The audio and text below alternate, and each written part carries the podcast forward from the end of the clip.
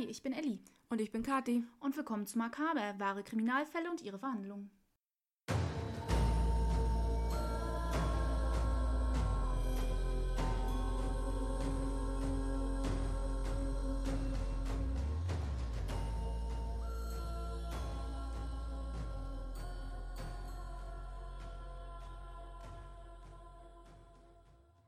Pippe. Willkommen zurück. Ähm, mit etwas Verspätung. Und wie ihr vielleicht hört, äh, liegt es an mir. ich habe meine Stimme verloren in der, was ist jetzt schon etwas über eine Woche. Also ja, wenn meine Stimme später abbricht, werden wir die Folge vorzeitig beenden müssen. Aber es ist jetzt schon bald zwei Wochen her, dass wir was hochgeladen haben. Von daher haben wir gesagt, nee, jetzt machen wir das. Ich habe Kamillentee mit Honig. Und jetzt legen wir los, wenn Pepe nicht versucht, meinen Tee zu klauen. Was er regelmäßig versucht. Er mag ähm, Kamillentee mit Honig. Aber nur, wenn Ja. Ellie aus der Tasse getrunken hat. Ja, es muss meine Tasse sein. Ich darf ihm nicht selber Tee abkochen. Das mag er nicht. Es muss aus meiner Tasse sein. Und ja. sie muss bereits draus getrunken haben. Ja. Das ist wichtig. ja, ich darf nicht so tun, als wäre es meine Tasse und ihm hinstellen. Da fällt er nicht drauf rein. Nein. Nein. Auf alle Fälle, wie beim letzten Mal angekündigt, behandeln wir in den nächsten paar Wochen, würde ich bald sagen, John Wayne Gacy. Ähm, planmäßig habe ich drei Folgen eingeplant. Die erste Folge, die wir heute machen, ist sein jüngeres Leben, Kindheit, Erwachsenenleben, seine ersten Straftaten, seine ersten Verbrechen und tatsächlich seine, auf alle Fälle seinen ersten Mord, vielleicht die ersten zwei, drei Morde, je nachdem, wie lange meine Stimme durchhält. und dann der zweite Teil, John Wayne Gacy ist ähm, an 33 Morden überführt worden. Spoiler Alert.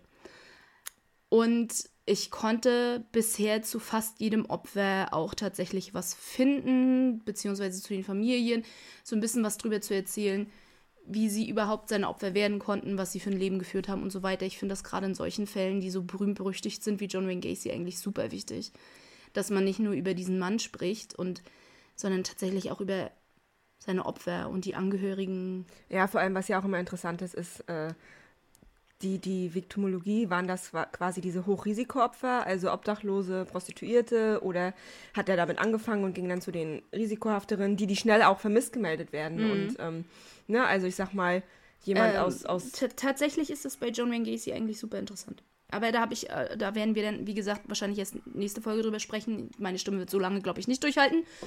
Ähm, und der dritte Teil wäre dann quasi sein letzter Mord, weil er durch den letzten Mord, den er, oder den er offiziell begangen hat, sagen wir es mal so, auch überführt wurde und dann endlich dingfest gemacht wurde und dann seine Verhandlungen, Leben im Gefängnis etc. So, genau. Das ist erstmal der Plan. Es kann aber auch ganz schnell passieren, dass aus drei, vier Folgen werden. Denn bei 33 Opfern gibt es tatsächlich eine ganze Menge zu erzählen, wie man sich wahrscheinlich vorstellen kann. Sodass ich so ein bisschen Bedenken habe, dass wir eventuell sogar in vier Folgen rutschen, aber das werdet ihr dann ja sehen. wir könnten auch in vier Folgen rutschen, einfach weil Ellies Stimme nachher abkackt. Ja, das kann auch sehr gut sein. Aber ich habe meinen Tee, ich habe meinen Honig. Wir gucken, wie weit wir kommen. ähm, allen, denen John Wayne Gacy vielleicht schon Begriff ist, haben sicherlich das Bild im Kopf eher im Clownskostüm. Denn sein Beiname oder den die Medien ihm damals gegeben haben, war der Killer Clown. Das er ist hat voll gruselig. äh, wenn, also ich werde auf unserem Instagram auch ein Foto von ihm als Pogo der Clown hochladen. Und er sieht voll gruselig aus. Er sieht so gruselig aus. Ich, ich, ich kann eh nicht Clowns. Clowns ich? Nein. Ich habe Kathi schon mal gezwungen, die Straßenseite zu wechseln, weil er ein Clown war. Sie hat wirklich eine Clownphobie. Ich, nein, na, Clown, Pe Äh, Pennywise ist okay. so, dass es keinen Sinn macht. So ein, so ein Gruselclown. Einer, der aussieht, als würde er dich je jeden Moment umbringen. Der ist okay. Gar kein Problem. Aber die, die eigentlich die sein sollen, die die Kinder unterhalten und die Zirkusclowns und so, nein. Ich nein. Deswegen musste sie auch mal auf der Geburtstagsfeier ihres Bruders eine Panikattacke unterdrücken, weil sie dachte, es kommt gleich ein Clown. Spoiler Alert, es kam keiner. Naja, er, er, es war schon ein Clown, sollte ein Clown darstellen, aber er war nicht in dieser typischen Clownsmaske. Es war so ein Mitmachzirkus für die Kinder, war ja total schön. Aber der Clown hatte nur eine Clownsnase auf und hatte ganz leicht geschminkte Lippen, also es war kein kompletter Clown. Von daher war das okay. Aber vor, im Vorfeld saß ich da im Zelt und dachte mir, Gott, gleich kommt der Clown, gleich kommt der Clown, gleich kommt der Clown. Ich bin im Kindergarten zum Fasching mal als Clown gegangen. Ja, ich weiß nicht, ob ich als Kind diese Phobie schon hatte oder wann die aufgetaucht ist. Ich könnte es nicht sagen. Meine tauchte auf bei Pennywise, ähm, aber ich bin nicht so extrem wie du. Naja, das Ding ist, Pennywise aus der Original. S-Verfilmung? Genau, aus der Original-Fernsehfilmserie, es sind zwei Filme beziehungsweise eine Kurzserie, je nachdem, wie man das sehen will, äh, den Tim Curry gespielt hat. Den finde ich gruselig. Der sieht ja auch aus wie dieser typische Unterhaltungsclown. Der Pennywise aus der Neuverfilmung, den finde ich überhaupt nicht gruselig. Also vom Aussehen her nicht. Weil. Ich habe den aus der Neuverfilmung tatsächlich noch nie geguckt, weil ich ähm, es nicht gucke. ähm, Gott, die hat's nicht so mit Horrorfilmen. Äh, aber den aus den Originalfilmen. Ich bin als Kind aufgewacht, als das lief und das ja, war ja, eben. Ich, ähm, ja, ich glaube, das ist ein schlechter Punkt. ja, und, und Also, deswegen äh, finde ich ihn unglaublich gruselig, weil ich glaube, dass es sich Mhm. einfach als Kind so eingeprägt hat. Woran das bei mir liegt, keine Ahnung. Deswegen fand ich ja auch schräg, als meine Nichte und mein Neffe sich äh, zu Halloween als Pennywise schminken lassen wollten. Aber es sah gut aus. Ja, das stimmt. So, und jetzt Mühe sind wir auch überhaupt nicht fünf Minuten abgedriftet vom eigentlichen Thema. Gar nicht, nein. Mhm. Ähm, auf alle Fälle ist John Wayne Gacy, also wird öfter behauptet, so möchte ich das betonen, dass er tatsächlich die Inspiration für Pennywise war. Es steht in ganz vielen Artikeln, ganz, ganz vielen Artikeln. Nicht ein einziges Mal kam diese Spe Bestätigung tatsächlich von Stephen King selbst. Ich wollte gerade sagen, weil es könnte- der Einzige, der es bestätigen könnte, ist Stephen King. Richtig, und deswegen nehme ich das auch nicht so hin. Mache ich nicht. Ganz einfach. Nein, weil wenn der Autor selber, also ich kann mir gut vorstellen, dass irgendwo eine Inspiration da war, aber Pennywise ist ein total, der ist, der ist eher ein Charakter böser Gott. sich. Ein böser Gott, wenn man es so will. Oder Alien ist er genau genommen, ja. Und John Wayne Gacy ist einfach ein ekelhafter Serienmörder. Ein Vergewaltiger. Und nichts Gotthaftes an ihm. Ja, also, John Wayne Gacy Jr. wurde am 17. März 1942 in Chicago geboren. Er hatte eine ältere Schwester, Joanne, und eine jüngere Schwester, Karen. Wenn ihr euch vielleicht schon mal mit dem Fall beschäftigt habt, nur seine Schwester Karen ist diejenige, die sich jemals irgendwie über den Fall geäußert hat. Seine gesamte restliche Familie, wenn ihr versucht, die zu finden, zu googeln, was auch immer, werdet ihr nicht finden. Die haben all ihre Namen geändert. Verständlicherweise. Ja, und keiner hat jemals über diesen Fall gesprochen. Kann ich nachvollziehen. Ja. So, eine kleine Hustenunterbrechung musste ich gerade machen. Äh, sein Vater, John Stanley, war Mechaniker und seine Mutter war Marion, die war Hausfrau. So dieses typische amerikanische Familienbild, was es halt damals gab. Äh, sie wuchsen katholisch auf und sie gingen, also alle drei Kinder gingen auch ein auf eine katholische Privatschule. Gacy war Pfadfinder und verdiente sich als Zeitungsjunge und Tütenpacker im Lebensmittelladen etwas dazu. Er war in der Schule nicht beliebt, hatte aber bei den Pfadfindern Freunden. Also auch schon nicht dieses typische Serienmörder-Ding, was man oft denkt, was oftmals ja nicht der Fall ist, dass die total vereinsamte kleine Kinder waren. Es ist meistens gar nicht so. Nee, aber es ist irgendwie. Ich, Wa- warum ich sich das- das immer wieder, dieses, Warum sich dieses, das so, so, so, so in die Köpfe ein, ein, ein genistet hat, weiß ich auch nicht. Aber es ist ja meistens gar nicht so. Es sind, Ja. es sind in den meisten Fällen normale, also in Anführungsstrichen normale Kinder, Menschen, die auch Kontakte zu anderen haben und teilweise ja auch sogar, denen es unglaublich leicht fällt, Kontakte zu Ja. knüpfen. Sie sind auffällig in ihrem Verhalten, gar keine Frage. Aber in anderen Punkten oftmals und gar nicht in diesen sozialen Kontakten. In den wenigsten Fällen ist das tatsächlich so. Weil bei Psychopathen, Soziopathen, wie auch immer, sie alle verstehen, es ist sehr normal, eigentlich Kontakte mit anderen zu knüpfen und soziale Kontakte zu haben, auch wenn du es eigentlich nicht willst. Ja, Oder sie nutzen sie tatsächlich, ihre Freunde, in Anführungsstrichen. Als Alibis und sowas. Richtig, genau. Beziehungsweise es gibt, ja auch, es, gibt, es gibt ja auch äh, Psychopathen, die Serienmörder wurden, die geheiratet haben und Kinder gekriegt haben. Ja, John Wayne Gacy ist so ein Fall. Kommen wir gleich zu. Ich erzähle also weiter. Sein Vater war Alkoholiker und gewalttätig. Er schlug seine Frau oft und griff die Kinder im Normalfall verbal an. Ich habe keinerlei Berichte gefunden, dass er Gacys Schwestern gegenüber körperlich gewalttätig gewesen wäre. Er war es aber Gacy gegenüber. Unter anderem schlug er ihn gerne mit einem Gürtel. Nett. Ja. Er beleidigt ihn oft als Idioten oder als dumm. Und wann immer seine Mutter ihn tatsächlich verteidigt hat, waren seine Lieblingsschimpfwörter Muttersöhnchen und Schuchtel. Was sowas mit einem Kind macht, wissen wir alle. Yep. So, nichts war für seinen Vater gut genug. vor allem, ähm, wie soll ich das erklären? Er hatte keine Interesse am Sport. Und in dem Moment war er mehr oder weniger für seinen Vater gestorben. Ah, er ist ja. kein Junge, wenn er keinen Sport macht. Ja. So ein typisches amerikanisches Ding auch. Ja, also ich wirkt vielleicht auf uns falsch, wir haben ja noch nie in den USA gelebt. Aber In den USA macht das eine Menge aus. Vor allem, vor allem Sport äh, ist ja meistens auch ein guter Garant, um ein Stipendium fürs College zu bekommen. das stimmt. Ich kann es irgendwo, so. was das betrifft, verstehen, weil die Colleges dort ja auch unglaublich teuer sind. Selbst, selbst, die, selbst, teuer. selbst die staatlichen Colleges Ja, sind da ja, ja. unglaublich teuer. Äh, aber das Ding ist auch, man kommt auch mit guten Leistungen auf, auf so ein College. Also, Ja, wenn man die denn hätte. ja. Ähm, Gacy war auch schon als junger Teenager übergewichtig und hatte Herzprobleme und Ohnmachtsanfälle.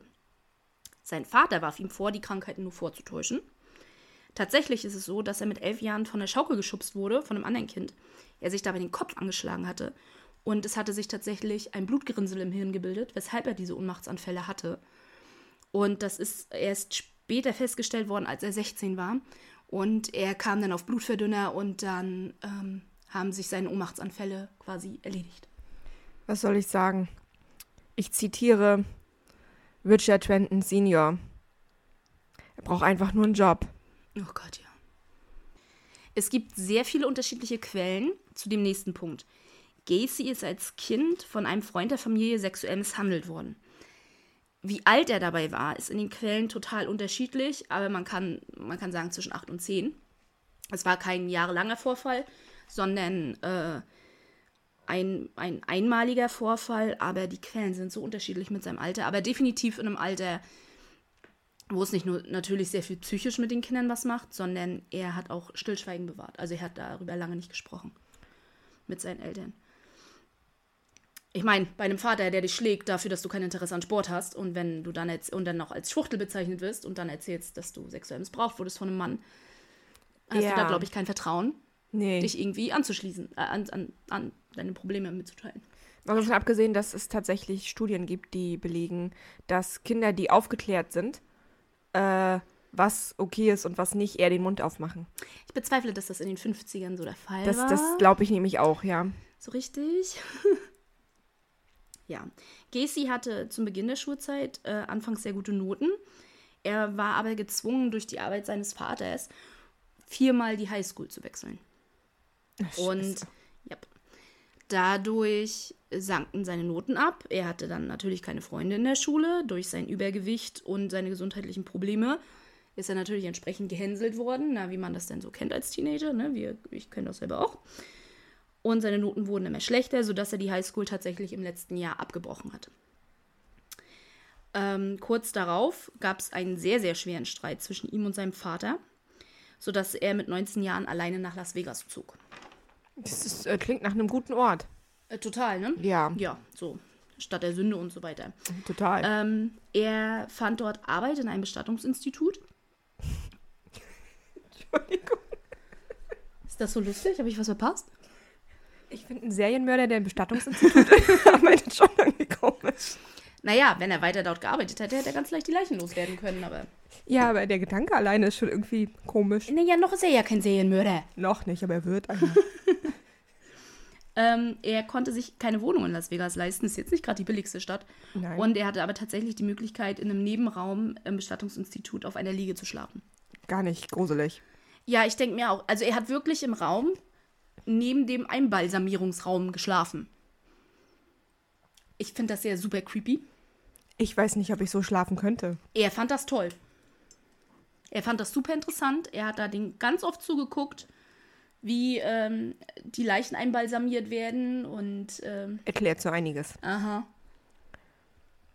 Also das ist so von den Berichten her das erste Mal in seinem Leben mit 19, dass er dann auch so den Kontakt zu Tod hat und ne? So, ähm, er war dort abends logischerweise alleine. Er hat alleine dort im Bestattungsinstitut geschlafen. In einer Nacht legte er sich zu einem Jungen in den Sarg, ein Teenager, der gestorben war, um neben ihm zu schlafen und streichelte die Leiche. Nekrophilie? Aha. Okay. Er war selbst von seinem Verhalten so erschrocken, dass er sofort kündigte und zurück nach Hause zog. Wenigstens war er noch in der Lage zu merken, dass das nicht normal ist. Betonung liegt auf noch. Oder zumindest empfand er es noch als etwas, was er offensichtlich unterbinden muss. Sagen wir es mal so. Das Er- wäre noch der Zeitpunkt gewesen, um sich Hilfe zu holen. Ja, nein. Nein. Ähm, er ging, wie gesagt, nach Hause zurück nach Chicago. Er schrieb sich dort in eine Handelsschule ein. Also es ist quasi eine öffentliche Volkshochschule, ist es am besten vergleichbar. Er hatte ja keinen Schulabschluss und hat äh, dadurch 1963 seinen Abschluss nachgeholt. Bei seinem ersten Arbeitgeber, einem Schuhhersteller namens, und ich hoffe, ich spreche es richtig aus, Nannbusch, ich vermute mal ja, stellte Da sich heraus, was. dass er ein geborener Verkäufer war und einem quasi alles aufquatschen konnte. Also er ist einer so der Typen gewesen, der dir Sand in der Sahara verkauft. Weil brauchst du ganz dringend, um eine Sandburg zu bauen. Ja, So einer war er. Also definitiv. Das zieht sich durch sein ganzes Leben lang durch. Egal wo er ist, egal was er macht. Er kann alle davon überzeugen, dass was auch immer er verkauft, das ist das, was sie brauchen. So kann man aber auch Opfer anlocken. Ja, definitiv. Darf man einfach nicht unterschätzen. Und nicht nur Dinge, die er verkauft, sondern sich selbst auch super verkaufen kann. Ja. Also er ist echt so einer. J- Jemand, der Dinge gut verkaufen kann, kann sich auch selbst Ja. gut verkaufen. Ähm, als Casey 22 war, bat äh, Nunbush, also die Leitung des Unternehmens, ihm an, ein Bekleidungsgeschäft in Springfield, Illinois zu führen. Das hat er auch angenommen, das Angebot. Er wurde dort Mitglied in der örtlichen Handelskammer und trat mehreren gemeinnützigen Vereinen bei.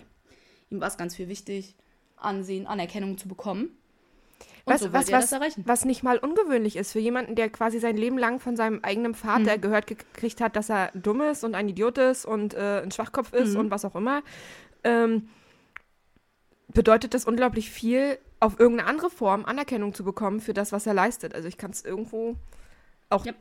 Menschlich nachvollziehen, nicht nur aus psychischen Gründen, sondern Mhm. auch aus menschlichen Gründen. Seine Bekannten haben sich damals schon dazu geäußert, definitiv, dass ähm, sich diesen gemeinnützigen Verein anzuschließen tatsächlich reine Berechnung war. Er wollte einflussreiche Kontakte knüpfen, um beruflich weiter voranzukommen. Und grundsätzlich finde ich das nicht schlimm. Ich meine, wir leben im Kapitalismus. Es ist auch nichts Ungewöhnliches, also Nee. mal ehrlich, das ist Aber naja, es zeigt halt, dass er bereit war, über Leichen zu gehen. Um zu kriegen, was er will. Im wahrsten Sinne des Wortes. Aber Psychopathen gehen über Leichen, um zu kriegen, was sie wollen. Oh, oh, wir kommen später zu seiner Diagnose. Er ist nicht als Psychopath diagnostiziert. Er ist auch tatsächlich kein typischer Psychopath, er ist weil auch kein die Psychopath. fangen früher an, verhaltensauffällig zu sein Ja, als er. ich, er ist tatsächlich kein Psychopath. Er ist, er ist, er ist einiges, aber kein Psychopath. Ähm, er trat den sogenannten JCs dabei. Das ist eine Wohltätigkeitsorganisation äh, in den USA, die gibt es auch heute noch, zur Förderung von jungen Geschäftsführern. In der Zeit wurden allerdings auch seine körperlichen Probleme immer schlimmer, sein Gewicht stieg weiter an und er hatte Herz- und Rückenprobleme. Seine Ohnmacht war zwar gelöst, aber durch das Übergewicht, sein, also mehr oder weniger sein ganzes Leben lang Übergewicht, zeigten sich halt die ersten Probleme. Und 1964 hatte Gacy seine erste einver einvernehmliche, ich betone einvernehmliche, homosexuelle Erfahrung mit einem Kollegen. Er äh, weigerte sich aber, seine sexuelle Neigung sich einzugestehen. Ich meine, wenn du tagtäglich als Schwuchtel beschimpft wirst vom Vater, dann. Ähm, und zur damaligen Zeit war es sogar noch verboten. Ich wollte gerade sagen, mal ganz von abgesehen, dass es damals ja auch unglaublich schwierig war, äh, offen zur Homosexualität zu stehen. Es ist ja teilweise heute auch immer noch. 1964 wurde er auch als The Man of the Year bei den JCs, also der Mann des Jahres, bei den JCs gekürt. Und im September des Jahres heiratete er seine Kollegin Marilyn Myers. Äh, seine Schwiegereltern gehörten in Iowa drei Kentucky Fried Chicken Filialen. Die gibt es heute noch. Ob es genau diese drei Filialen Nein, aber gibt, Kentucky, weiß ich nicht. aber Aber, Kentucky Fried Chicken. ja, ich meine, es ist wie McDonalds und Burger King, ne? Die gibt es auch schon, ich weiß nicht wie viele Jahrzehnte. Ich glaube, die sind älter als Kentucky Fried Chicken, aber ich will jetzt auch nicht lügen. Wie auch immer, auf alle Fälle. Ich weiß nicht, ob es diese drei Filialen noch gibt, aber ja, es gibt noch Kentucky Fried Chicken. Weil Kathi da ja so gerne isst. Ich esse da überhaupt nicht. Sie isst nichts Paniertes. So gar nicht. Egal, welche Art Panade das ist. Das tut sie nicht. Ist verrückt, oder? Das ist eklig. Verrückt. Ja, ich weiß, wird mir öfter vorgeworfen. Ja. 1966 wurde Gacy Geschäftsführer einer dieser drei Filialen mit einem Jahresgehalt von 15.000 US-Dollar und Gewinnbeteiligung. Umgerechnet wären das heute 142.000 Dollar. Plus halt die Gewinnbeteiligung, wie hoch auch immer die war, das kann ich natürlich nicht kalkulieren. Wenn man mal überlegt, dass er gerade mal 24 war. 142.000 im Jahr habe ich heute noch nicht mal. Nein, ich wünschte, es wäre so. Ja, das wäre toll, ne? Ja. Äh, für den Job zog das neu verheiratete Paar nach Waterloo. Und arbeit, er arbeitete tatsächlich sehr hart. Also das kann man ihm nicht vorwerfen. Das haben alle bestätigt. Alle seine Angestellten, alle haben immer bestätigt, er arbeitet sehr viel, sehr hart selber auch. Er verlangt seinen Angestellten viel ab. Er ist aber selber auch bereit. Gewesen, selbst äh, viel zu leisten. Genau, richtig. Er hat zwischen 12 und 14 Stunden jeden Tag gearbeitet. Also Mein- das mache ich jetzt mal. In meinem Kopf macht 40 gerade. Waterloo. Er wollte einfach seinem Schwiegervater beweisen, dass er einen tollen Job machen kann und er wollte auch die anderen Filialen übertragen bekommen. Er war eben sehr ehrgeizig. Das war sein Ziel, genau. Auch in Waterloo war er sehr aktiv bei den örtlichen JCs. Er und Marilyn bekamen zwei Kinder, zogen in ein Haus in die Vorstadt. Sie waren die perfekte amerikanische Familie. Weißt du, zweieinhalb Kinder und einen weißen Zaun. Es fehlt noch der Hund. Sie hatten keinen Hund. Tatsächlich habe ich mal äh, irgendwo, frag mich nicht mehr wo, gelesen, dass viele Serienmörder keinen Hund hatten. Weil, Weil sie ihn umgebracht hätten? nicht nur das, äh, ich glaube, Hunde haben ja ein Gespür für Menschen. Also ich bin der festen Ja. Überzeugung, dass Tiere generell haben ein Gespür und Hunde hätten sie enttarnt. Möglich. Definitiv. Aber andererseits wiederum interessiert die Tiere oftmals auch nur, wie du die Tiere behandelst. Also, dass man als Hund vor jemanden wie Richard Trenton Chase wegläuft und bellt und beißt, das kann ich mir vorstellen, weil der tötet dich auch, um dein Blut zu trinken, aber nicht jeder Serienmörder würde zwingen, Tiere töten. Das stimmt. Also, hm. Aber ja. Ähm, die perfekte amerikanische Familie gab es allerdings nur nach außen hin. Die örtlichen JCs waren sehr aktiv in Porno- und Drogenkonsum und Paartausch. Und Gacy, nicht seine Frau, aber Gacy nahm darin super gerne teil daran. Und er organisierte den ganzen Kram sogar auch noch. Er richtete einen Partykeller in seinem Haus ein und lud hauptsächlich auch seine minderjährigen Angestellten ein, machte sie betrunken und unternahm dann Annäherungsversuche. Wenn er zurückgewiesen wurde, stellte er es als Witz hin. Ich frage mich nur, ich als Frau, ich lebe in dem Haus mit meinem Mann. Er hatte seine Vereinsgruppe. Ja. Dass ich da nicht zur Party eingeladen bin, okay. Aber frage ich mich nicht irgendwann, hm, er schleppt da einen Teenager nach den anderen unten in diesen Keller. Frage ich mich dann nicht irgendwann mal, äh, Was da nicht stimmt? ja, weil das ist ja nicht sein, also er bringt da auch seine Vereinsleute mit hin, seine Mitglieder, ja. Und was die da machen, ist auch nicht gerade koscher und vor allem betrügt er ja auch seine Frau in einer Tour. Aber das ist vielleicht noch eine Sache zu sagen, okay, jetzt ist da unten der Verein und feiert. Aber wenn er da seine Minderjährige? Teenager-Angestellten hinschleppt, ich weiß nicht, ich weiß Ich, nicht. ich, ich würde das, ich würde das, äh, da würden bei mir sämtliche Alarmglocken Ja. klingeln. Vor allen Dingen, mit der Zeit gingen dann natürlich Gerüchte umher, dass Gacy schwul ist. Klar, er macht sich an sämtliche seiner minderjährigen Angestellten ran. Bekannte Männlichen Kollegen. Minderjährigen. Männliche Minderjährigen, ja. Betonung männliche Minderjährigen. Ähm, sämtliche bekannten Kollegen und Geschäftspartner glaubten dieses Gerücht natürlich nicht. Er war ja verheiratet mit einer Frau und hatte zwei Kinder. Richtig. Aber alle waren der Überzeugung, er betrügt seine Frau. Das ist, Schön. ja, das, das ist ja auch was anderes. Das ist okay. Ja. Das ist ja auch was anderes. schwul sein, das ist nicht okay. Nee. Es ist, es weiß ich auch nicht. Ja. Ich, aber aber das Ding ist auch, ihr wisst alle, dass er sich seine Angestellten, die jungen Männer und so vom Verein, alle damit reinholt. Und mit denen geht er in den Keller, wo ihr wisst, dass er seine Frau betrügt. Aber mit denen betrügt er seine Frau nicht. Nein. N nein, nur mit, den, nur mit den Frauen, die vom Verein dort mit hingebracht werden. Ja. Ich, ich weiß nicht, Ich weiß, was das ich für Gedankengang ist. man, manchmal habe ich auch das Gefühl, in, in gewissen Kreisen gehört es quasi dazu, dass man seine Frau betrügt. Das ist so ein angesehener Ton, dass man seine Frau betrügt. Ich weiß auch nicht, das ist was, was Vor da, allem- was da. Vor allem das Ding ist, er ist ja abhängig von seinen Schwiegereltern. Ja. Also alles, was er hat, hat er aufgrund seiner Schwiegereltern. Ich wäre ja mal ein bisschen vorsichtig, mir das mit meiner Frau so zu verscherzen. Ne? Aber er, er, ist, er ist sehr von sich selbst eingenommen und sehr von sich selbst überzeugt. Offensichtlich. Wird auch nur schlimmer mit den Jahren. Mit den Jahren. Naja. 1967 begann Gacy dann seine erste bekannte Straftat. Ich betone bekannte, aber. Donald Voorhees war 15 Jahre alt und der Sohn eines befreundeten JCs. Er lockte ihn in seinen Keller, so wie viele anderen auch, mit dem Versprechen, sich Pornofilme anzugucken. Ich würde mir. Weil es ja auch normal ist, mit einem 15-Jährigen als erwachsener Ah. Mann Pornos anzugucken. Naja, gut, du musst dran denken, es sind die 60er. Da gibt es kein Internet. Wenn die Jungs sowas sehen wollen, haben sie ja keine andere Möglichkeit.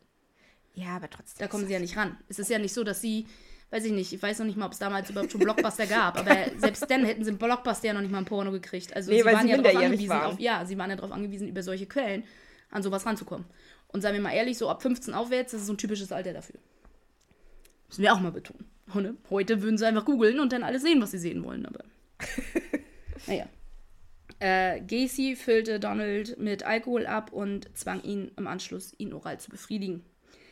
Er missbrauchte ihn tatsächlich über Monate lang hinweg immer wieder. Aber nicht nur Donald, sondern auch viele weitere Jugendliche.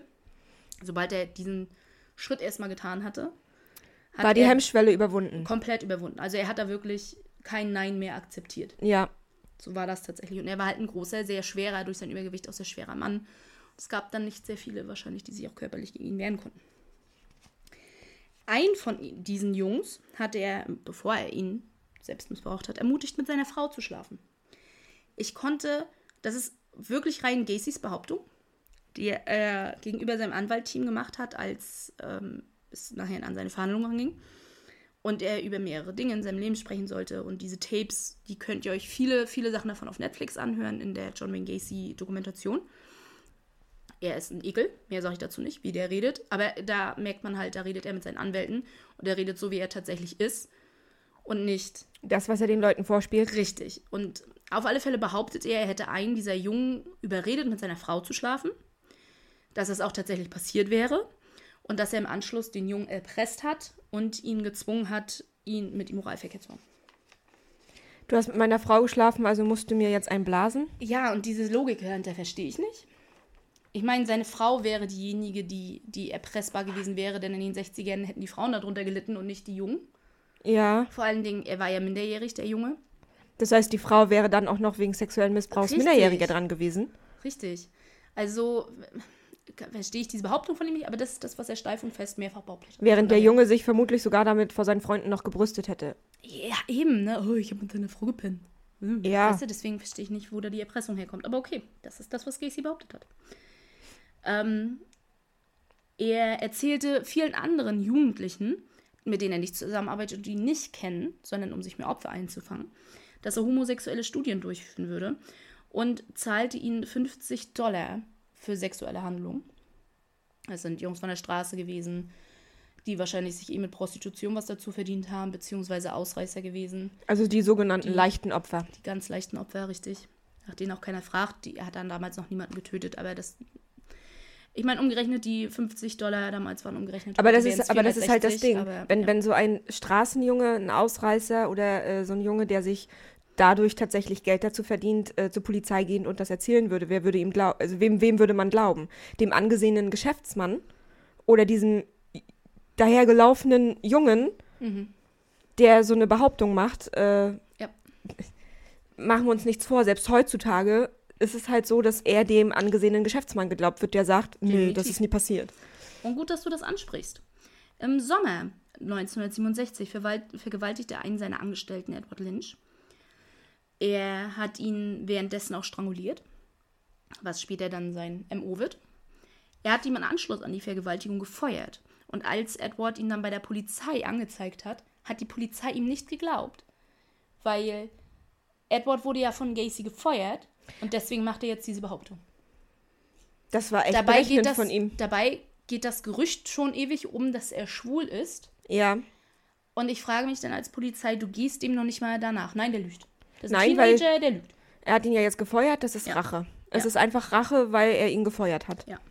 Im März 1968, also wie gesagt fast ein Jahr später, nachdem es begann, vertraute sich Donald Voorhees seinem Vater an, der sofort die Polizei einschaltete. Ja. Gacy wurde verhaftet, stritt aber alles ab und bestand auch auf einen Lügendetektortest, dessen Ergebnis nicht eindeutig war. Also der war auffällig, sein Test, aber nicht so auffällig, dass man hätte sagen können, er lügt, aber genauso wenig, er sagt die Wahrheit. Also Mhm. komplett nicht auswertbar, mehr oder weniger. Ähm, Voorhees, also der Vater von Donald, hätte sich die Geschichte nur ausgedacht, da Gacy sich selbst als zum Präsidenten der örtlichen JCs zur Wahl gestellt hatte und Voorhees sich tatsächlich im Vorfeld dazu schon negativ geäußert hatte.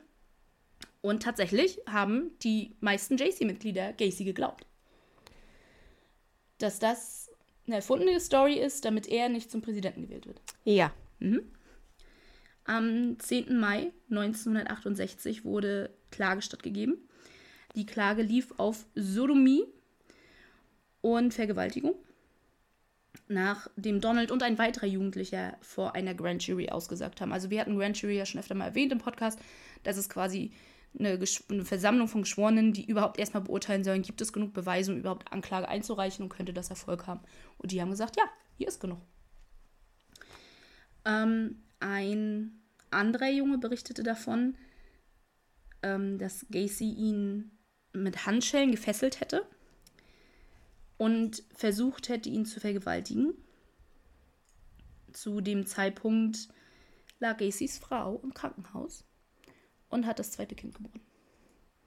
Nett. Ja, ne? Das ist nicht ein tolles Arschloch. Nicht, nicht schon schlimm genug, dass er die Leute auch noch, äh, die Jungs alle vergewaltigt, die irgendwie in seiner Umgebung sind. Aber nö, ach, meine Frau kriegt gerade unser zweites Kind. Nö, da habe ich keinen Bock drauf. Guck mal, den Jugendlichen schnapp ich mir jetzt und dann fessel ich den und dann vergewaltige ich den. Das waren beides Töchter, oder? Äh, nee, ein Sohn, eine Tochter. Das zweite Kind war jetzt aber eine Tochter. Mhm. Okay. Ja, und dieses Handschellen anlegen und würgen, das ist das, was Gacy fortweg durchzieht durch seine gesamte Kriminalität. Also das hat er mit allen seinen Opfern gemacht. Das war dann, okay, jetzt habe ich erkannt, das ist das, was ich brauche, um mich äh, Ja. quasi zu befriedigen. Er also ist- tue ich das. Er, also nicht nur durch seine Vergewaltigungsopfer, sondern auch durch seine Mordopfer zieht sich Ja. das hindurch mit dem Fesseln. Aber es liegt halt daran, die paar Male, wo das mit dem Fesseln nicht geklappt hat oder die sich irgendwie befreien konnten, konnten die sich halt komplett befreien, weil Gacy kein fitter Typ war. Und Nee. sein, Ja. das, was er mochte, waren junge, athletische Männer. Ja. Ja. Ich, ich, Also er brauchte halt eine Möglichkeit, um die irgendwie um, zu um, um, fixieren. um sie zu kontrollieren. Ja. Hm. Am 30. August 1968 stiftete Gacy seinen Angestellten Russell Schröder, 18 Jahre alt, an, die beiden Jungen, Donald und der andere Junge, der gegen ihn ausgesagt hat vor Gericht oder plante auszusagen, ähm, äh, stiftet ihn an, die beiden zu verprügeln und dadurch davon abzuhalten, vor Gericht aussagen zu können. Sodass er freigesprochen werden muss wegen fehlender Zeugenaussagen. Ja. Wenn es keinen Zeugen gibt, dann ist ja auch nichts passiert. Richtig. Gacy gab ihm direkt 10 Dollar und versprach ihm weitere 300, um sein Auto abzubezahlen. Und umgerechnet wären das ca. 2600 Dollar heutzutage. Ja. Also für so einen 18-Jährigen wahrscheinlich keine kleine Summe, aber ich meine, dafür zwei andere Jungs zu verprügeln, ich meine, ja. Dafür eine Straftat zu begehen. Ja. Als erstes nahm sich Russell Donald vor, lockt ihn in einen Park, besprüht ihn mit Pfefferspray und verprügelt ihn daraufhin. Donald hat sich davon aber nicht einschüchtern lassen, sondern zeigte Russell nicht nur sofort an, sondern durch seine supergenaue Beschreibung seines Angreifers konnte er auch sofort identifiziert und dann festgenommen werden. Er hat sein Gesicht, Gesicht nicht verdeckt. Nein. Wie dumm. Und Russell war dann auch noch so, äh, ja, ich habe hier keinen Bock auf den Stress. Gacy hat mich angestiftet. Der hat natürlich sofort gegen ihn ausgesagt. Das Resultat davon war, dass eine zweite Klage gegen Gacy wegen Nötigung erhoben wurde und er sämtliche Glaubwürdigkeit verloren hat. Ja. Also die JCs waren jetzt nicht mehr auf seiner Seite. Vor der Verhandlung ordnete der Richter ein psychologisches Gutachten an. Denn Homosexualität war nicht nur strafbar, sondern galt Als- legal als geistige Psychopathie und musste in einer Nervenheilanstalt behandelt werden. Ja, weil Homosexualität und, und äh, Psychopathie auch wirklich äh, Hand in Hand miteinander Ich meine, gehen. Ende der Also, hä? 60er war, ja, also Ende der 60er war das natürlich nachher schon in so einem Schwellenbereich, wo halt gesagt, das ist keine psychische Erkrankung, das ist halt eine sexuelle Neigung. Aber rein rechtlich war es noch so, weshalb der Richter ein psychologisches Gutachten angefordert hat, ob tatsächlich eine Behandlung in der Nervenheilanstalt notwendig ist. Rein rechtlich gesehen hätte der Richter ihn jederzeit auch ohne Gutachten dazu verklagen können, verurteilen können. Zehn Jahre Nervenheilanstalt. Dafür, dass du schwul bist. Homosexuell. Also lesbisch wäre es genauso gewesen. Für Homosexualität. Ja. Ja. Ich meine, aber Gacy hatte Glück. Ich habe dann nämlich die ganzen, wie denn mein Hirn so ist. Ich muss das jetzt wissen. Ähm, hab dann mal so ein bisschen verfolgt, wie damals in dem Bundesstaat das so war mit der Homosexualität. Gacy hatte echt Glück.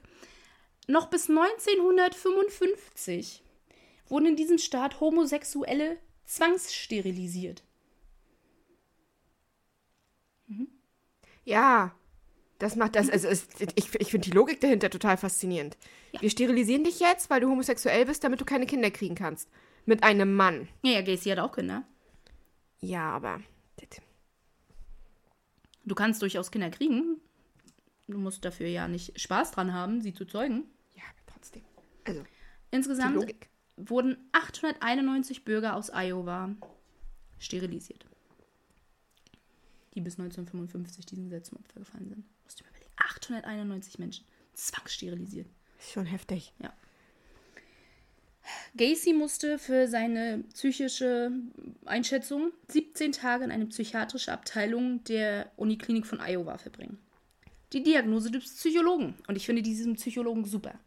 Die hat Gacy sowas von perfekt diagnostiziert. Damals schon, bevor er seine schlimmsten Taten überhaupt begangen hat, ist es damals. Der Psychologe hat als allererstes festgestellt, er ist voll zurechnungsfähig und kann daher vor Gericht auch komplett teilnehmen und ist verurteilbar. Er hat eine antisoziale Persönlichkeitsstörung, genauer gesagt, ist er ein Soziopath. Er ist nicht heilbar mit bekannten medizinischen Methoden und wird seine Taten wiederholen und stellt eine Gefahr für die Gesellschaft dar. Soziopathie ist ja auch nicht heilbar. Und ich fand das, dieses komplette Gutachten von der Psychologin so toll, oder dem Psychologen, ich weiß nicht, ob Männlein oder Weiblein, Vermutlich Mann. aber Wir reden hier von den 60ern. so akkurat. Ne, da waren schon die ersten weiblichen, aber ist auch egal. Er war so akkurat, ich muss das einfach jetzt mal ein paar Absätze davon vorlesen, weil das so hammer war. Gacy manipuliert die Wahrheit so, dass er nicht, dass er nicht wie ein schlechter Mann dasteht. Er konnte sozial inakzeptable Taten nur zugeben, wenn er direkt damit konfrontiert wurde. Er ist ein Schönredner und Lügner, der versucht, allen verwerflichen Taten von sich zu weisen. Er hat eine hohe emotionale Intelligenz, sodass er Leute leicht beeinflussen kann. Der schockierendste Aspekt der Ergebnisse ist, dass die totale Verweigerung der Verantwortung für seine Taten. Moment, jetzt habe ich mich vertan nochmal. Ich bin in der Zeile verrutscht. Der schockierendste Aspekt der Ergebnisse ist die totale Verweigerung, Verantwortung für seine Taten zu übernehmen. Er könnte für alles Mögliche ein Alibi erzeugen. Er beschuldigt seine Umgebung und stellt sich selbst als Opfer dar, der Umstände dar, oder beschuldigt andere Leute und stellt sie dann als Opfer ihrer Eifersucht dar. Abschließend ist er nicht paranoid. Er handelt, ohne sich Gedanken über Konsequenzen zu machen. Es erinnert mich ein bisschen, also so, so ein ganz kleines bisschen tatsächlich an Richard Trenton Chase. Nur, dass bei Richard Trenton Chase die, die paranoide Schizophrenie dazu kam, die ihn durchaus zu einigen der Taten verleitet hat und eventuell auch dazu führte, dass er die Schuld eben bei anderen suchte, nämlich bei den Stimmen und bei den Aliens und den Italienern, weil das Ja, halt schlussendlich ist das ja seine Krankheit und seine Eben, Krankheit eben. hat Schuld an seinen Taten. Eben, aber es ist wie gesagt, so ein bisschen von, er weigert sich Verantwortung zu. Das erinnerte mich schon so ein bisschen an, an Ja. Trenton. Aber das ist definitiv das, was er auch später weiter durchzieht. Dieses anderen die Schuld zu geben. Also, wenn ihr vielleicht schon ein bisschen was vom Gacy vorher wisst, ich gehe noch nicht ins Detail jetzt, aber ich greife so ein bisschen vor. Er besch beschuldigt zum Beispiel hinterher viele andere Leute an den Morden beteiligt gewesen zu sein. Er äh, behauptet teilweise gar nicht gemordet zu haben, obwohl er sein, die erste Leiche der Polizei selbst gezeigt hat. ja, total intelligent. Dann versucht er, sich rauszureden damit, dass er eine Persönlichkeitsstörung hätte und, und ähm, Schizophrenie hätte und mehrere verschiedene Persönlichkeiten hätte und es gibt vier verschiedene Johns und bla bla bla bla bla. Also er versucht immer wieder diese Schuld woanders hin umzulegen. Also er, er versucht aus seiner antisozialen Persönlichkeitsstörung, genauer gesagt der Psychopathie, eine multiple Persönlichkeitsstörung zu machen.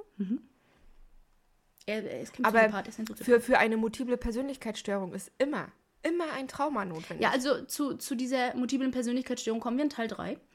Und ähm, ich, ich, am liebsten würde ich das können, dass wir die Tapes vorspielen, in denen er spielt, dass er jetzt ein anderer John ist. Und das ist echt das schlimmste siebte Klasse Theater-Aufführungsstück, was man niemals gehört hat. Vor allem die multiplen Persönlichkeiten haben, nie, haben eigentlich nicht den gleichen Namen wie du. und vor allen Dingen wissen sie nicht, was die andere Persönlichkeit getan hat. Nein, Nein, aber John Wayne Gacy war der Meinung, alle seine vier Johns wissen, was der andere John getan hat. das geht aber gar nicht. Nein. Au außer ähm, man ist sich bewusst, dass man multiple Persönlichkeitsstörungen hat, was ja durchaus möglich ist, dass man sich dessen bewusst ist. Und man selber hat irgendwie eine Möglichkeit gefunden, dass die multiplen Persönlichkeiten miteinander kommunizieren, nämlich indem sie aufschreiben, was Wichtiges passiert Ja, ist. nein. Aber Nein, das nein, ist, nein, nein, das, nein. Das würde man ja so. nachweisen können. Nein, John 1 weiß, weiß, weiß einfach so, was John 2 getan hat. Nein, so funktioniert das nicht. Doch. Das ist ja Sinn und Zweck der multiplen Persönlichkeitsstörung, dich abzugrenzen von Situationen, mit denen du nicht umgehen kannst. Ja. Nachdem dann diese Einschätzung vom Psychologen veröffentlicht wurde, ähm, riet Gacys Anwalt ihm ein anteiliges Schuldbekenntnis abzulegen. und äh, den Klagepunkten der Vergewaltigung und der Nötigung, um den Klagepunkten Vergewaltigung und Nötigung zu umgehen, also dass er quasi nur für die Sodomie verurteilt wird und dann eventuell auch auf Bewährung rauskommen kann. Gacy folgte dem Rat, aber der Richter war so, äh, ich habe hier das psychologische Gutachten, das sagt, dass du definitiv deine Taten wiederholen willst und dass du eine Gefahr für die Gesellschaft darstellst und dass du unheilbar Krank oder ein bist. unheilbarer Soziopath bist. Also, nö, die Höchststrafe, die ich dir dafür geben kann für deine Anklagepunkte sind zehn Jahre. Hier hast du zehn Jahre. Der Richter war so, nee, die weil, Scheiße mache ich nicht mit. Weil hier steht, du bist eine Gefahr für die Gesellschaft und du wirst es auch bleiben. Was durchaus eine sehr gute Einschätzung ist. Äh, definitiv. Also dieser Richter, ich betone dieser Richter, hat eine korrekte Entscheidung getroffen. Meiner Meinung nach. Vor allem in Anbetracht der Tatsache, dass er später noch 33 Menschen töten wird. Aber ja. Ähm, auch, auch, ein guter Psychologe, das muss man einfach mal sagen. Definitiv. Wirklich ein also guter also Psychologe. Vor allem, gebracht. Vor Obwohl allem, die schlimmsten Taten ja noch gar nicht passiert sind. Ja, vor allem auch für, für die damaligen Zeiten, sag ich mal, mhm. wo viele psychische Erkrankungen noch gar nicht erforscht waren. Mhm. Oder noch nicht ansatzweise genug erforscht waren. Ja. ja. Wenn ich bedenke, Schizophrenie wurde ja sehr lange auch für Besessenheit von Dämonen gehalten. Oh Gott, ewig. Dingsbums, wie heißt sie? Ah, jetzt komme ich nicht drauf. Anne, auf der der Exorzismusfilm basiert. Mhm. Ja. Die war ja eine deutsche Anne. Ich komme oh. nicht drauf. Müller wahrscheinlich oder sowas. Aber ja, wo sie auch der festen Überzeugung waren, die, die, die. Sie sei besessen, sie von, sei besessen Dämon. von Dämonen wahrscheinlich. Dabei war sie einfach nur schizophren. Höchstwahrscheinlich, ja. Vermutlich. Er wurde im November, also Gacy wurde im November 1968 verurteilt. Und nach am Tag der Urteilsverkündung reichte seine Frau die Scheidung ein. Und ich denke mir nur so, korrekt. Das, das hätte ich jetzt als nächstes gefragt auch. auch. Hat, hat sie jetzt, das wäre jetzt meine Frage gewesen. Hat sie die Scheidung eingereicht? Weil sie hat die Scheidung ja, meine eingereicht. Reaktion gewesen. Äh, sie hat das alleinige Sorgerecht für die Kinder verlangt. Er, sie Kann hat, verstehen. ja, sie hat das gesamte Haus, äh, das Haus und das, die, das gesamte in der Ehe erwirtschaftete Vermögen erhalten. Also Gacy blieb mit null Cent zurück. Ohne Haus, ohne Kinder, ohne Frau. Äh, das Gericht entschied komplett zu ihren Gunsten und die Scheidung wurde am 18. September 1969 rechtskräftig. Seine Kinder sahen ihn nie wieder. Marilyn brach auch den Kontakt zu Gacys gesamte Familie ab, worüber sich seine Schwester geäußert hatte, was wiederum ich nicht ganz nachvollziehen kann. Die haben ja keine, also sie können, die sie, Schwestern sie, haben keine Schuld an seinen sie, Taten. Sie, sie können ja nichts dafür und ich denke, wenn, wenn die Familie eigentlich sogar Interesse daran hat, mit den Kindern Kontakt zu haben, ja. denen, denen das zu verweigern, ist äh, man, man unfair auch, ja. irgendwo. Man wird auch niemals groß herausfinden, was die Kinder über ihn denken. Sie kannten ihn eigentlich gar nicht. Die waren zwei und drei Jahre alt zu dem Zeitpunkt, als er verurteilt wurde. Sie haben ihn danach nie wieder gesehen. Sie kannten ihren Vater gar nicht. Sie haben ihren Namen geändert. Selbst ähm, Damit also, niemand irgendwann Spoiler Alert, Gacy ist einer von den ganz, ganz, ganz, ganz, ganz, ganz vielen Serienmördern, also ganz viele, die 1978 erwischt wurden. ha, ja. ja. ähm, und quasi immer 40 Jahre nach bekannt nach, also 40 Jahre nach, nach sein, seiner Tat gab es einen riesigen, weiß ich nicht, Medienrummel, nenne ich es mal so, in den USA. Ist jetzt 40 Jahre her, bla bla bla bla. Und dann sind quasi haben sie versucht, von sämtlichen Opfern die Angehörigen auszugraben und mit allen möglichen Leuten Interviews zu führen. Und niemand hat seine Kinder oder seine Ex-Frau gefunden. Aber ehrlich, ich, es ist auch so eine Neigung, die ich einfach nicht verstehe. Lass doch die Leute einfach in Ruhe ihr Leben leben. Äh, ich meine, wenn sie mit der Presse reden wollen, ja, sollen sie es machen und ihre Kohle daran verdienen. Dann ist es die eine Sache, aber ansonsten lass doch die Leute. Ich, ja. Vor allem, ich kann das auch verstehen. Wer will schon gerne zugeben, mein Vater war einer der schlimmsten Serienmörder, die ihr kennt. Also mein Vater war John Wayne Gacy. Ich meine, wer will denn das erzählen? Keiner. Also weißt wird, wird, mein Großvater war John Wayne Gacy, ja, Hammer. Würde ich auch nicht wollen. Nee. Also es ist schon so. Hm. Aber wie wir Gacy ja jetzt schon kennengelernt haben. Er weiß sich immer selbst zu verkaufen und er weiß immer genau, was er tun muss, um zu kriegen, was er will. Außer wenn er vor Gericht steht. Gacy oder beim Psychologen. Oder beim Psychologen. Gacy lernte im Gefängnis schnell, wie er sich verhalten musste und was er, wie er am besten vor dem Berufungsgericht wirken könnte. Was muss ich tun, um Berufung zu kriegen? Clever. So. Ja. Er befolgte alle Regeln. Er war nicht einen Tag auffällig. Er war nicht gewalttätig. Er arbeitete hart in der Küche als Koch. Und zwar so hart, dass er von der Gefängnisleitung den Titel Chefkoch bekommen hat, obwohl es so einen Titel gar nicht gibt. Und er war auch kein Chefkoch. Aber er hat tatsächlich eine kleine Plakette bekommen, auf der Chefkoch steht. Weil ihn alle so toll fanden. Das Essen muss wohl sehr geschmeckt haben. Also, naja. Wahrscheinlich. Wer weiß. Er verkleidete sich zu Weihnachten als Weihnachtsmann, äh, machte sich auch bei den Insassen beliebt. Er war, warb im Gefängnis weitere JCs an. Und wenn ich sage, er warb ein paar JCs an, er warb 600 neue Mitglieder an. Im Gefängnis. Im Gefängnis. Das ist denen ja egal, den JCs. Also er war ja jetzt nicht in einem, in einem, ähm, er war ja in einem staatlichen Gefängnis. Nicht im Bundesgefängnis? Im Bundesgefängnis, wo die richtig harten Verbrecher landen, in Anführungsstrichen. Ähm, auch im staatlichen Gefängnis kannst du das mitunter haben, aber im Normalfall ja, nicht. aber, aber ich sag mal, die Serienmörder und Extremvergewaltiger und keine Ahnung, die landen in der Regel im Bundesgefängnis. Ja. Die wirklich gefährlichen Leute landen in der Regel im Bundesgefängnis. Sodass das wirklich Leute waren, wo die JCs gesagt haben, klar, ihr könnt euren Mitgliedbeitrag zahlen, dann kommt zu uns. Weil es waren, ja, es, es waren ja nur Kleinkriminelle. Ja, und überleg dir mal, 600 hat er angeworben. In 18 Monaten. Er war eben ein Verkaufstalent. Also definitiv. Also das zeigt das nur nochmal wieder, ne? Und er re- überredete die Gefängnisleitung, eine Minigolfanlage einzurichten. Im Gefängnis. Im Gefängnis. Damit er sich beschäftigen kann. Du kannst dir vorstellen, warum die anderen äh, Insassen ihn so toll fanden. Oh, guck mal, es ist jetzt nicht mehr langweilig. Wir können Minigolf spielen. Ja, also, weißt du, äh, ja, kannst dir also vorstellen, was der verkaufen kann. Für den, bei, von dem kaufst du gerade tatsächlich Sand in der Sahara für eine Sandburg. Und die Minigolfanlage wurde finanziert durch staatliche Gelder. Definitiv, ja. Seine Mittelhäftlinge wussten nicht, warum er verurteilt wurde. Wenn sie es herausgefunden hätten, wäre sein Leben ein bisschen anders ausgesehen. Wir wissen ja, was man mit Kindervergewaltigern im Gefängnis macht. Und, und das ist überall so. Äh, er äußerte sich ihnen gegenüber extrem negativ über Homosexualität. Von daher hat auch gar keiner in Erwägung gezogen. Dass er homosexuell wäre. Und wegen Sodomie und Vergewaltigung im Gefängnis sitzt. Minderjähriger. Ja, Minderjähriger, vorbetont. Äh, er selbst erzählte, er hätte Jugendlichen Pornos vorgeführt. Äh, und seine Mitinsassen wiederum glaubten, dass er wegen Trunkenheit im Gefängnis saß.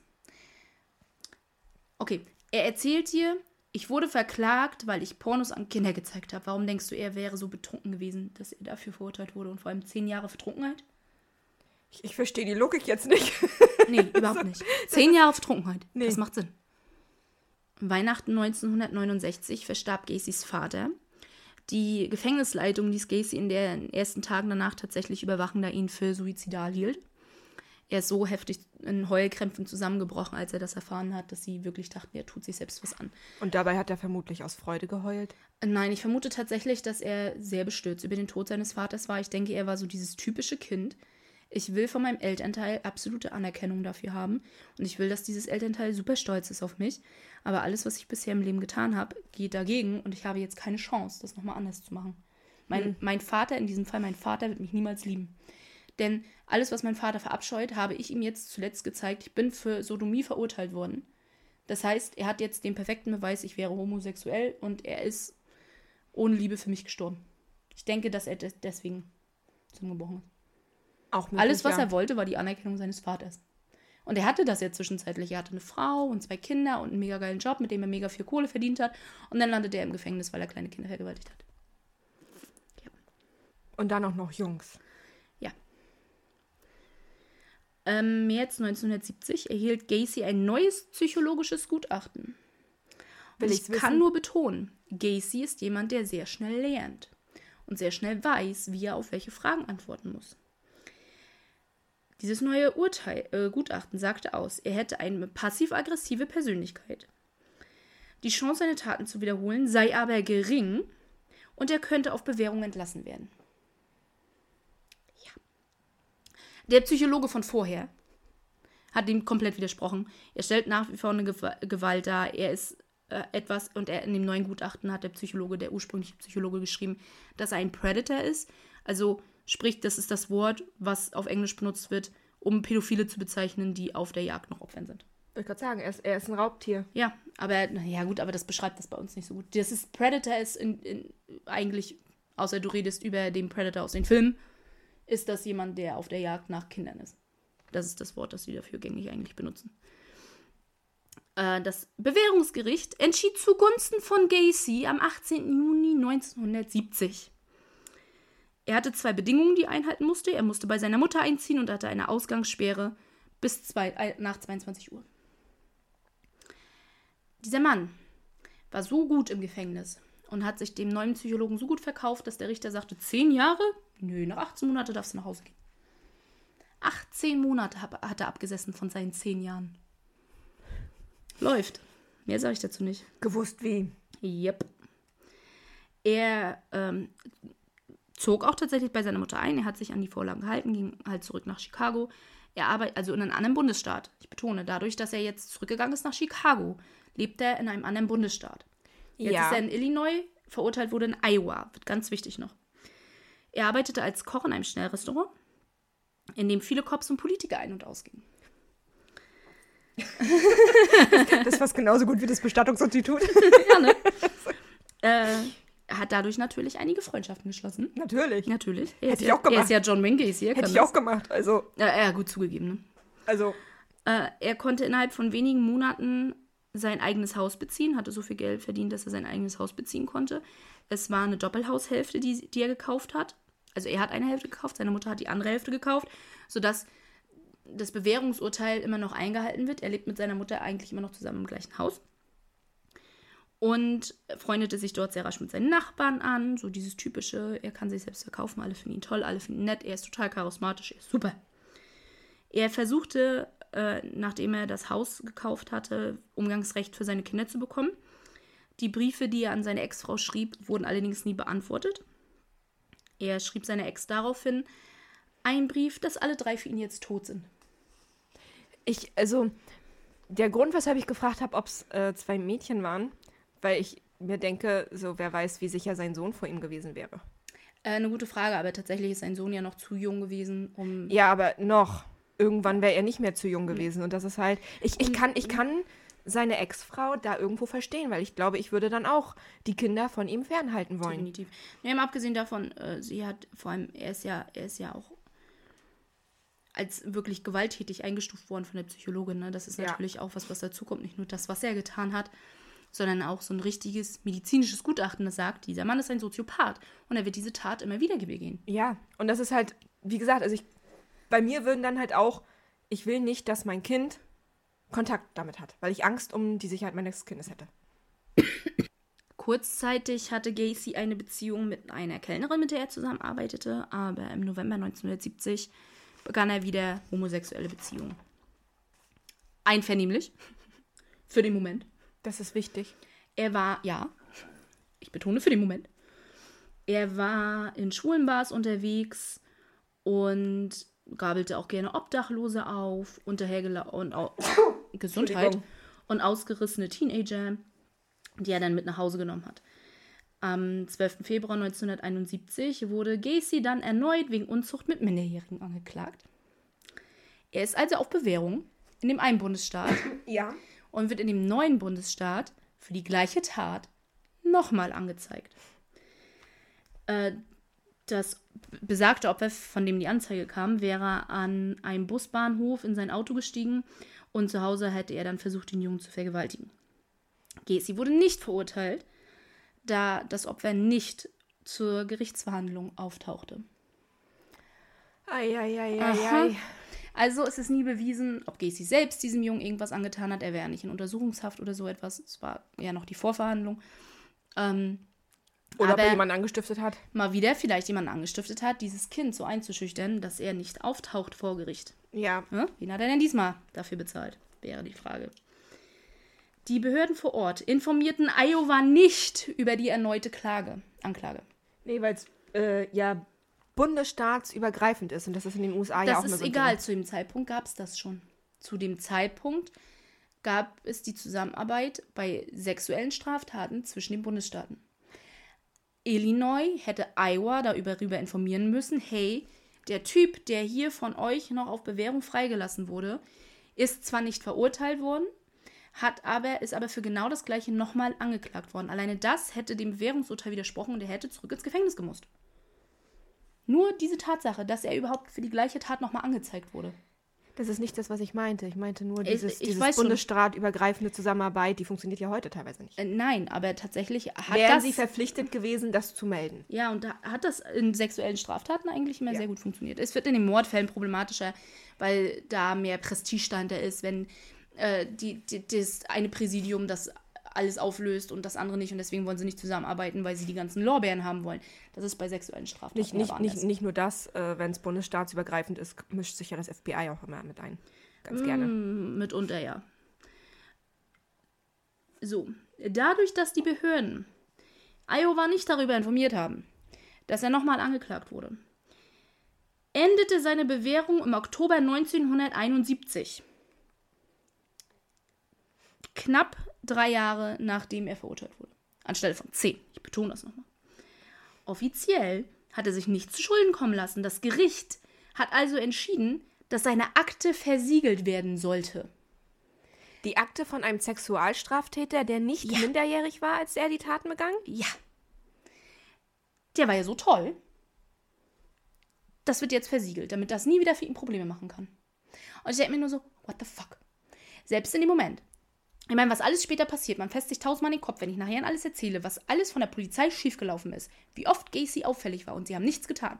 Aber wenn auch nur ein Polizist da gewesen wäre, der gesagt hätte, hm, hier verschwinden diese ganzen Teenager, und Gacy ist zwei, dreimal erwähnt worden. Vielleicht überprüfe ich ihn mal in unserer Datenbank. Wird dieser Mann nicht auftauchen, weil die Akte versiegelt wurde.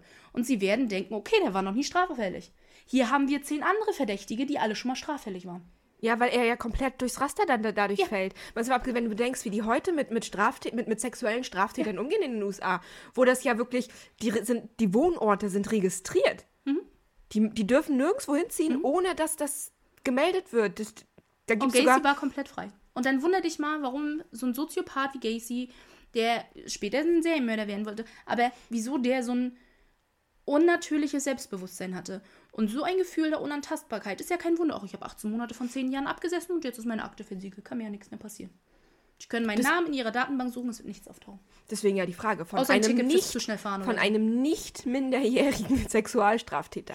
Weil das ist wichtig. Ich weiß, bei Minderjährigen versiegelt man das immer. Ja, das ist ja was Und anderes. das ist auch was anderes, finde ich. Ähm, aber ja, je nachdem der Härte der. Ja, das stimmt. Aber in dem Fall, er war ja nicht mehr, er, er war ja bei weitem nicht minderjährig.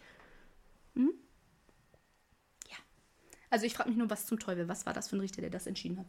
Kein guter, würde ich sagen. Definitiv nicht. Weißt du, der Erste, der da war, der war gut. Der hat gesagt, nö, leck mich am Arsch hier. Ich habe dieses, dieses psychologische Gutachten. Du bist äh, eine super Gefahr für uns alle zehn Jahre im Knast. Mehr darf ich dir leider nicht geben. Und der war so, ach nö, wir versiegeln mal die Akte. Der arme John. Der hat ja gar nichts Schlimmes getan. Ja. Der Ärmste. Der wäre so lieb. Guck ihn dir an. Er ist so nett. Ja. Pepe fühlte sich angesprochen. Wir, Das ist unser Ton, über den, mit, mit, über den reden wir mit über Pepe. Ja. ähm, ungefähr zu der Zeit, wo seine Akte versiegelt wurde, nahm er Kontakt auf zu Carol Hoff. Die beiden kannten sich schon als Teenager. Sie waren zusammen auf der gleichen Handelsschule.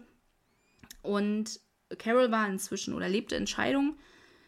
Ähm, sie war noch nicht geschieden, aber sie lebte in Scheidung, als sie quasi anfing, Gacy zu daten. Und hatte zwei Kinder mit ihrem ersten Mann. Gacy wusste genau, was er wollte. Er wollte wieder gut dastehen. Er sollte gut darstellen in der Gesellschaft. Ein typisch anerkannter Mann, der braucht eine Frau und Kinder. Ja. Was hat er also gemacht? War nicht nur super, super nett zu Carol, sondern auch super toll zu den Kindern, super großzügig, hat sich, hat überall unterstützt und überall geholfen, hat alle drei in sein Haus einziehen lassen. Und jetzt konnte auch seine Mutter wieder ausziehen, weil ja die Bewährung auch vorbei war, sodass sie das gesamte Haus auch für sich alleine hatten. Er tat alles in allem, tat er einfach alles, um normal zu wirken. Um die Familie von sich zu überzeugen, damit er ein Teil dieser Familie werden kann. Naja, und die Gesellschaft hauptsächlich, ne? Ja. Jetzt komme ich zu einer ganz kurzen Erläuterung. Ich greife dem jetzt ein bisschen vor, aber das mache ich, damit der Rest Sinn macht. Er ist, wie ich schon erwähnt hatte, 1978 überführt, der Morde überführt worden, oder nein, nicht überführt, aber da sind seine Taten aufgedeckt worden, im Dezember 1978. Seine Opfer, wenn ich jetzt anfange, über die Opfer zu erzählen, weil es jetzt in den ersten Mordfall reingeht, ich werde darüber reden, wie sie identifiziert wurden, eventuell ein bisschen was, was hinterher passiert. Ich werde nichts vorgreifen, was Gacy selbst angeht, aber nur, dass ihr so einen ungefähren Blick habt. Wir sind jetzt, ähm, wenn ich erzähle, dann und dann ist er getötet worden, dann und dann identifiziert worden, dass ihr nicht irritiert seid. Warum ist er jetzt, weiß ich nicht, 16 Jahre später erst identifiziert worden? Das ist, weil die Morde jetzt beginnen. 78 ist er erwischt worden. Die Identifizierung te dauerte teilweise extrem lange. Damals gab es noch keine DNA. Nein, also äh, die meisten Opfer sind tatsächlich mit durch Zahnunterlagen, zahnärztliche Unterlagen äh, und Röntgenbilder identifiziert worden. Andere sind teilweise erst viel später identifiziert worden, teilweise sind sie auch noch gar nicht identifiziert worden. Auch der Punkt ist ganz wichtig. Wenn ich über die Opfer rede, die nicht identifiziert worden sind bisher, ich werde die Opfer mit Nummern benennen. Das sind nicht die Nummern in der Reihenfolge, in der Gacy sie getötet hat, sondern die Reihenfolge, in der sie geborgen wurden. Gacy hat fast alle seine Opfer unter seinem Haus begraben, im Kriechkeller. Auch da greife ich jetzt schon mal vor. ähm, und als sie diese Ausgrabungen vorgenommen haben, hat erstmal jede Leiche eine Nummer gekriegt. Nummer 1, Nummer 2, Nummer 3, Nummer 4.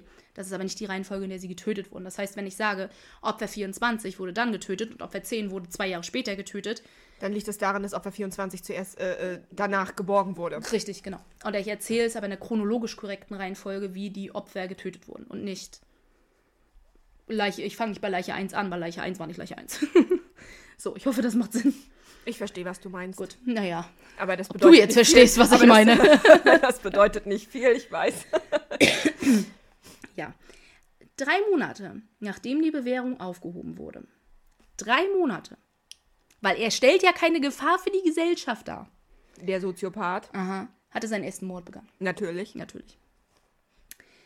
Ähm, die Daten schwanken so ein bisschen, ob es am 1.1. oder 3.1. war. Aber ich würde einfach mal jetzt sagen, wir nehmen einfach die Mitte, die goldene, Wir nehmen den zweiten. und nehmen den 2. Januar 1972. Dort traf er Timothy Jack McCoy, und ich hoffe, das ist richtig ausgesprochen, am Busbahnhof. Der Busbahnhof ist übrigens einer der Orte, wo sich Gacy unglaublich gern aufhält, weil da die ganzen Ausreißer ankommen und die ganzen Touristen ankommen. Leute, wie du, wie du sagst, die einfachen Opfer, die, die nicht vor Ort zwingend vermisst werden. Wenn sie überhaupt als vermisst gemeldet werden. Richtig. Timothy war am 14. Mai 1955 geboren. Er war 16 Jahre alt, als er Gacy traf. Er lebte bei seiner Onkel und seiner Tante in Iowa. Laut Gacy machten sie eine Stadttour und er lud ihn dann ein, bei sich zu Hause auf der Couch zu schlafen. Er wollte am nächsten Tag mit dem Greyhound-Bus nach Nebraska. Ursprünglich stammte er aus Nebraska, seine Eltern leben immer noch da, also vermutlich wollte er sie besuchen. Greyhounds ist so eine Busmarke, die total beliebt ist in den USA und ist quasi, als würdest du sagen, du fährst mit der Deutschen Bahn. Ich hätte jetzt Ähm. gesagt Flixbus, aber ist okay. Ah, okay. Flixbus, okay. ähm, Gacy, also das ist, stammt alles aus Gacys Aussagen. Er, sie hätten Sex gehabt, einvernehmlichen Sex gehabt, wurde am nächsten Morgen und äh, Gacy wurde am nächsten Morgen wach und sah Timothy mit einem Messer in der Hand in der Schlafzimmertür stehen.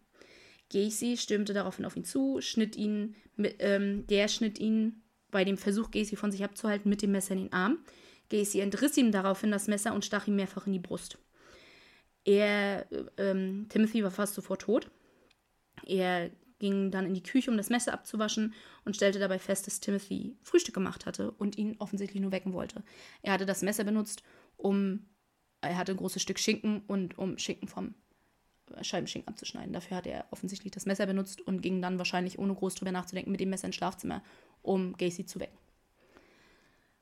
Er begrub den Jungen in seinem Kriechkeller unter seinem Haus. Die Familie von Timothy würde erst 16 Jahre später erfahren, was ihm zugestoßen war. Er konnte erst im Mai 1986 identifiziert werden. Anhand von zahnärztlichen Unterlagen. Er, Gacy selbst sagte auch, sie hätte nie vorgehabt zu töten. Das wäre vor diesem Vorfall nie sein Plan gewesen. Nicht einmal war, wäre ihm der Gedanke gekommen zu töten. Aber damit ist die Hemmschwelle gesunken. Er hatte während des Tötens, während er diesen Jungen erstochen hat, einen Orgasmus. Er, und sein Zitat war: In diesem Moment war mir klar, dass das Töten der ultimative Kick war. Ich sage ja, damit ist die nächste Hemmschwelle quasi gesunken und der nächste Kick war da. Ja. Das ist wie Und mit dem, ich- mit dem ersten Mal das Nein nicht akzeptieren. Ja, aber ich glaube ihm das nicht. Ich glaube ihm nicht, dass er niemals vorher in Erwägung gezogen hat, jemanden zu töten. Wenn das allererste, was er getan hat, sexuell Auffälliges getan hat, nekrophilische Taten waren, Ja. glaube ich nicht, dass er nicht einmal darüber nachgedacht hat, jemanden zu töten. Das glaube ich nicht. Vor allen Dingen nicht, weil der eine Junge, äh, der ja gegen ihn ausgesagt hat, Gesagt hat, dass er ihn erwürgt hat. richtig, dass er ihn stranguliert hat. Er hat ihn ja nicht Ja. erwürgt, aber ja. Ja. Also ich, und da, da denke ich mir nur. Also vielleicht hat er vorher drüber nachgedacht, aber er hat es nicht getan, weil die Hemmschwelle noch da war. Ja, jetzt war sie weg. Ich meine, wie bei.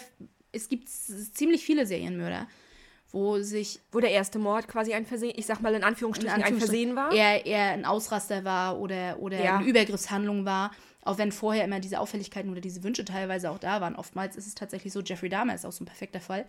Oder bei Edmund Kemper war es meiner Meinung nach auch so, wo der erste Mord tatsächlich Uber da war. Und dann so, oh, das war aber schön. Jetzt machen wir ja. es mal wieder.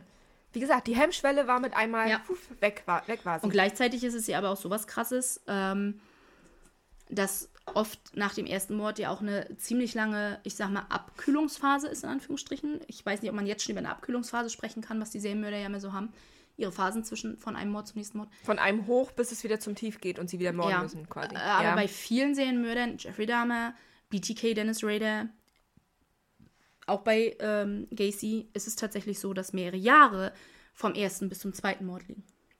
Was nicht mal so ungewöhnlich ist. Ja. Es gibt Weil, viele Serien, ja, die Hemmschwelle ist weg und ich weiß jetzt, was eigentlich mein Wunsch und mein Kick ist und mein Bedürfnis ist. Und Aber ich kann es noch kontrollieren, weil jetzt habe ich noch dieses Hochgefühl vom ersten Mal. Nicht nur das, sondern äh, ich glaube, anfangs sind sie auch sehr erschrocken darüber, was sie tun, so wie Gacy ja gesagt hat. Seine nekrophilischen Handlungen an diesem Jungen haben ihn unglaublich erschrocken, weshalb er nach Hause zurückgekehrt ist. erschrocken, weshalb er sofort gekündigt hat. Ne? Also ich denke auch, dass das im ersten Moment, auch wenn er behauptet, oh, das war der totale geile Kick, was er denn hinterher behauptet hat, was ich glaube auch stimmt, aber ich denke, dass hinterher trotzdem er über sich selbst sehr erschrocken war. Das war so, oh mein Gott, ich habe getötet und oh mein mhm. Gott, ich habe mich gut dabei gefühlt. Richtig, also genau. das, das ist Nicht so nur, dass ich habe jemanden getötet, sondern ich fand es richtig, toll. richtig toll. Und das ist, mhm. ich kann mir durchaus vorstellen, für Menschen, die nicht, die durchaus Gefühle empfinden, hm was er ja tut, ganz offensichtlich, ist das durchaus sehr erschreckend. Ja. Ja. Ähm, und ich, ich kann auch wieder nur denken, ganz ehrlich, dieser Junge hätte niemals sterben müssen. Die nächsten 32 Opfer hätten niemals sterben müssen. Wenn der Richter die Akte nicht versiegelt hätte oder ihn nicht überhaupt erst freigelassen hätte. Ja. Was wäre gewesen, wenn er seine zehn Jahre hätte tatsächlich absitzen müssen? Ja. Weil sie gesagt hätten, okay, ne, denn ganz ehrlich, dann wäre es ein ganzes Jahrzehnt später gewesen. Die 70er sind ja so ein Hochbuch für Serienmörder. In den 80ern waren sie viel schneller in der Lage, die Serienmörder tatsächlich dingfest zu machen und später natürlich noch viel, viel schneller. Aber, und das ist so ein Punkt, weißt du, wo ich mir denke, wären jemals so viele junge, junge Männer gestorben und Kinder gestorben, wenn er einfach seine zehn Jahre hätte absitzen müssen? Und jetzt war Timothy der Erste, der ihm zum Opfer gefallen ist. Weil der Richter sich dachte, das erste psychologische Profil ja. ist offensichtlich nicht richtig. Richtig. Er ist ja doch so ein lieber Netter. Hm? Genau. Er ist keine Gefahr für die Gesellschaft. Nein, nein. Ist keine Gefahr. Überhaupt nicht. Nein. So. Und an dieser Stelle werden wir jetzt einen Cut machen. Weil Ellie Stimme den Geist aufgibt. Meine Stimme den Geist aufgibt. Nein, tatsächlich war hier tatsächlich ursprünglich auch mein geplanter Cut. Also ich bin sehr stolz auf mich, dass meine Stimme bis dahin durchgehalten hat. Aber man hört, es wird immer höher und höher und ja. höher. Von daher, ähm, ich weiß noch nicht aufgrund meiner Stimme, wie das jetzt weitergeht, wann der zweite Teil kommen wird.